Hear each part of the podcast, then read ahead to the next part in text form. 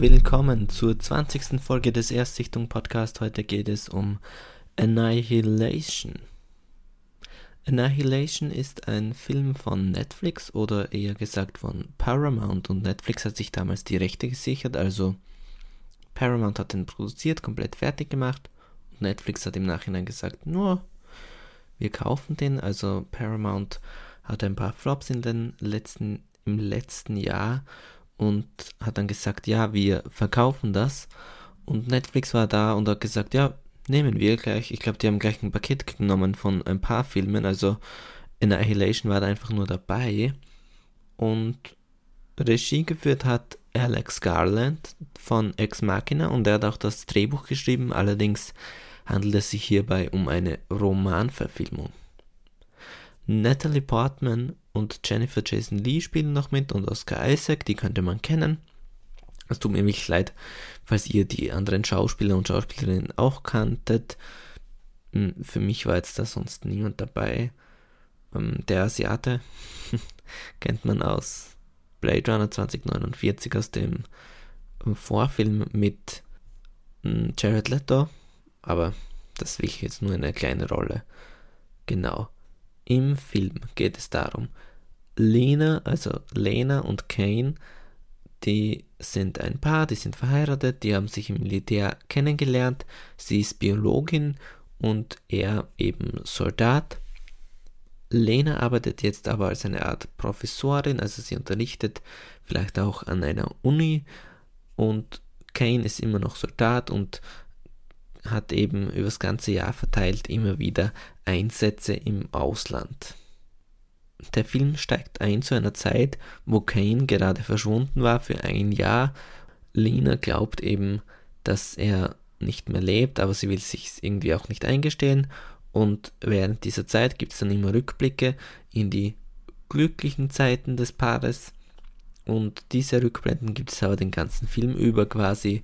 Eines Tages erscheint Kane, plötzlich steht er wieder in der Haustüre. Lena freut sich erstmal, umarmt ihn. Er ist aber so ein bisschen abwesend, wie man das auch kennt von Kriegsrückkehrern.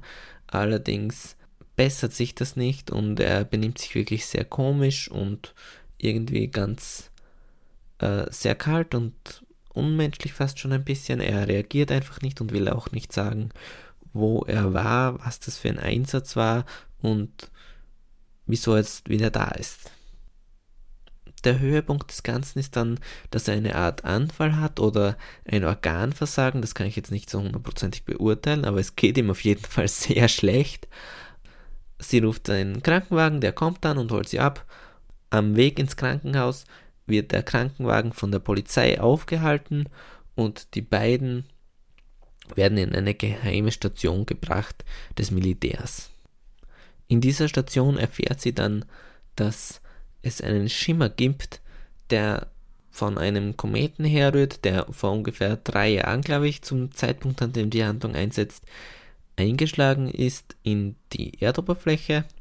Und dieser Schimmer breitet sich immer mehr aus und es gab auch schon ein paar Expeditionen, ein paar Teams, die in diesen Schimmer reingegangen sind, die den betreten haben und in diesem Schimmer wahrscheinlich gestorben sind. Also es ist keiner zurückgekehrt, bis Kane.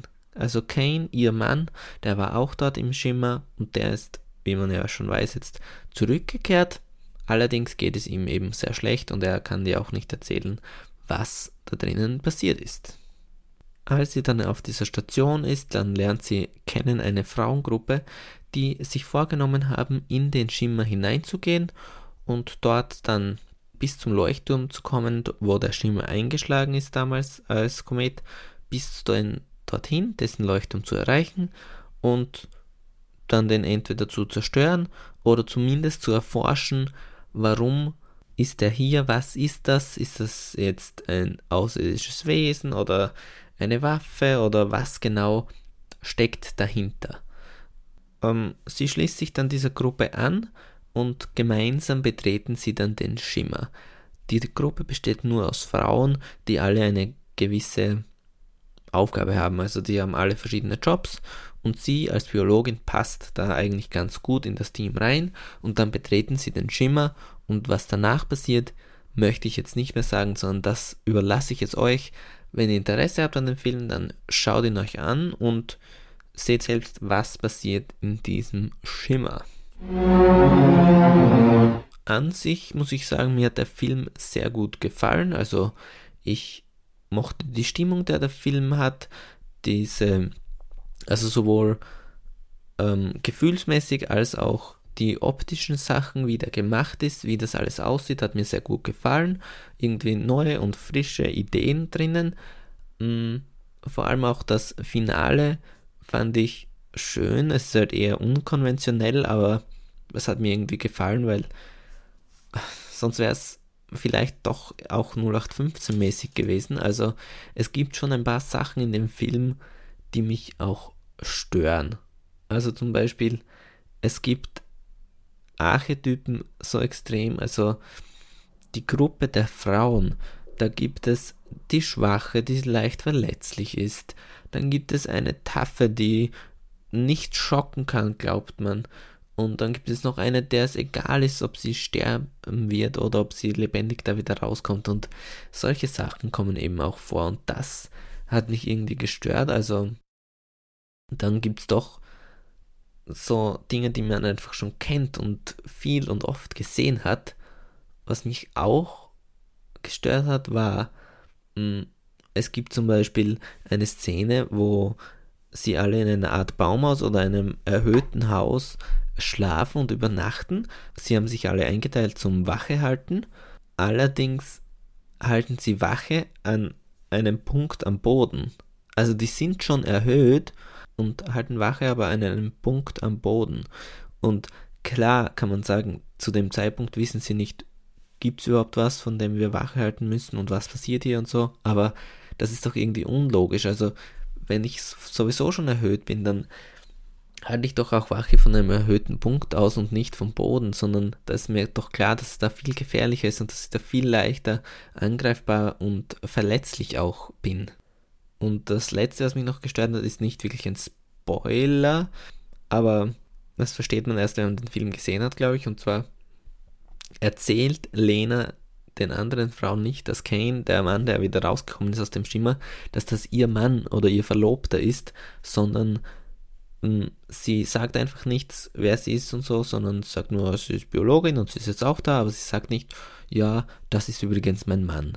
Und ich habe das am Anfang nicht verstanden, weil ich mir gedacht habe, ja und, dann denken sich die doch, cool, der Mann von ihr hat es auch geschafft, dann schafft sie vielleicht auch, aber irgendwie es ergibt erst Sinn durch ein Ereignis, das später im Film stattfindet. Also würde man vorher wissen, dass dieses Ereignis stattfindet, dann ist es auch logisch, dass sie nicht sagt, dass das ihr Mann ist.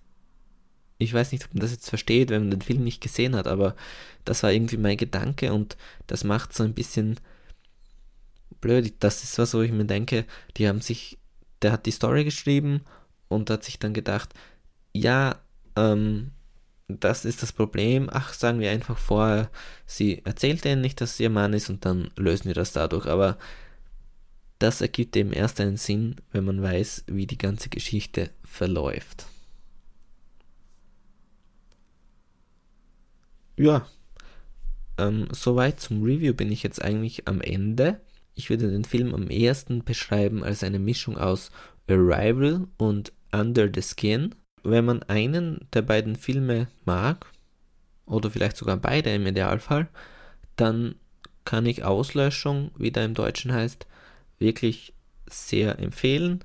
Nicht unbedingt eine uneingeschränkte Sehempfehlung, aber wenn man wirklich, wie gesagt, einen der beiden Filme, die ich vorgenannt habe, mag, dann kann ich den empfehlen. An diese Personen eben, wenn man es eher konventionell mag, wenn man Enden mag, die komplett auserzählt sind und alles erklärt wird im Nachhinein, dann sollte man vielleicht ein bisschen Abstand halten. Also hier ist es schon so, dass man eher viel Interpretationsspielraum offen lässt.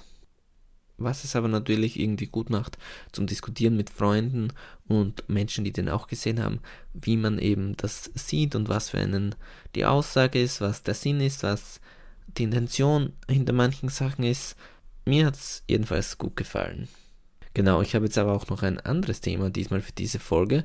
Und zwar gab es in den letzten Wochen ging es öfter mal darum, also Steven Spielberg wurde das auch gefragt, sollen Netflix-Filme und generell Filme von Streaming-Anbietern, also auch von Amazon zum Beispiel, sollen die zugelassen sein für die Oscars oder nicht? Weil für diejenigen, die es nicht wissen, bei den Oscars ist es so, da muss ein Film eine gewisse Zeit lang im Kino gewesen sein oder ein Kino-Release eben haben generell. Und Netflix hat das immer so umgangen, dass die gesagt haben, ja, klar machen wir, wir zeigen unseren Film aber nur für eine Woche oder für ein paar Tage im Kino, dann reicht das und dann ist er zugelassen, aber eigentlich sollen die Leute schon bei uns schauen auf Netflix. Bei Amazon, glaube ich, war es ähnlich, weiß ich jetzt aber nicht genau.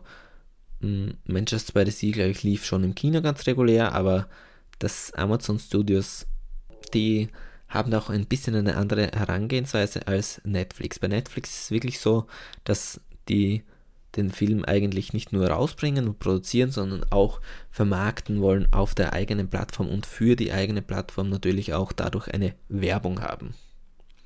Genau, und Steven Spielberg hat gesagt, es sollte eigentlich nicht erlaubt sein und Netflix-Filme gehören nicht zu den Oscars.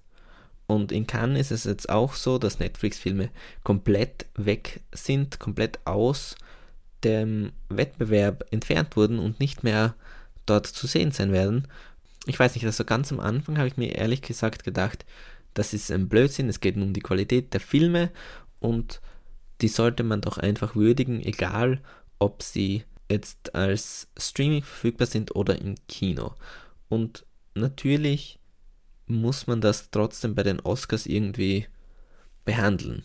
Also weil man kann natürlich auch sagen, ja, macht man doch einfach einen eigenen Preis für Streaming. Allerdings finde ich, das geht nicht, weil die Oscars sind einfach ein prestigeträchtiger Preis und es waren ja auch von jetzt schon Filme dabei, die von Netflix oder Amazon sind, die dann gewonnen haben, so wie zum Beispiel Manchester by the Sea eben oder Mudbound war ja auch nominiert und die Dokus gewinnen oft von Netflix, haben jetzt glaube ich schon zwei, diese mit den Weißhelmen hat gewonnen und ähm, Icarus war ja auch eine Netflix-Doku und deshalb irgendwie finde ich es unfair, wenn man sagen würde, diese Filme werden da ausgenommen vom Wettbewerb und andererseits verstehe ich es schon ein bisschen, weil das Kino ja schon sehr gefährdet ist durch das günstige Heimkinoangebot, was Filme leihen und so angeht, aber natürlich auch sehr von Netflix, von Streaming vor allem dadurch gefährdet ist. Ich habe jetzt auch keine Lösung wirklich für das Thema.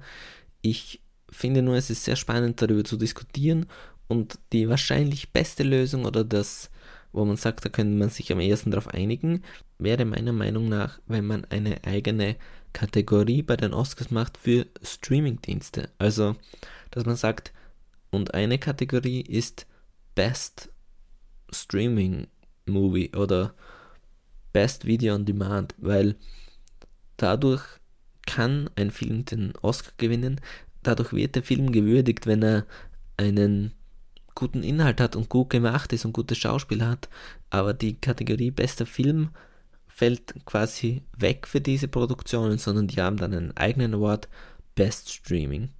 Das wäre wirklich eine okaye Lösung, meiner Meinung nach. Wie seht ihr das? Habt ihr eine Meinung? Dann ab in die Kommentare. Gibt ja eigentlich gar keinen Kommentar über den Podcast, oder? Nein. Egal, aber ich will wirklich nur anregen, hier das Thema ein bisschen sehr spannend, das zu verfolgen und was dann auch wirklich passiert, ob die Academy da irgendwelche Schritte setzen wird. Mal sehen, wie es nächstes Jahr aussieht, ob da dann die Netflix-Filme verbannt sind, ob es da eine Kategorie gibt. Bleibt abzuwarten. Ja, ich hoffe, euch hat die Folge gefallen. Bis zum nächsten Mal. Lasst mir eine Bewertung auf iTunes da. Tschüss.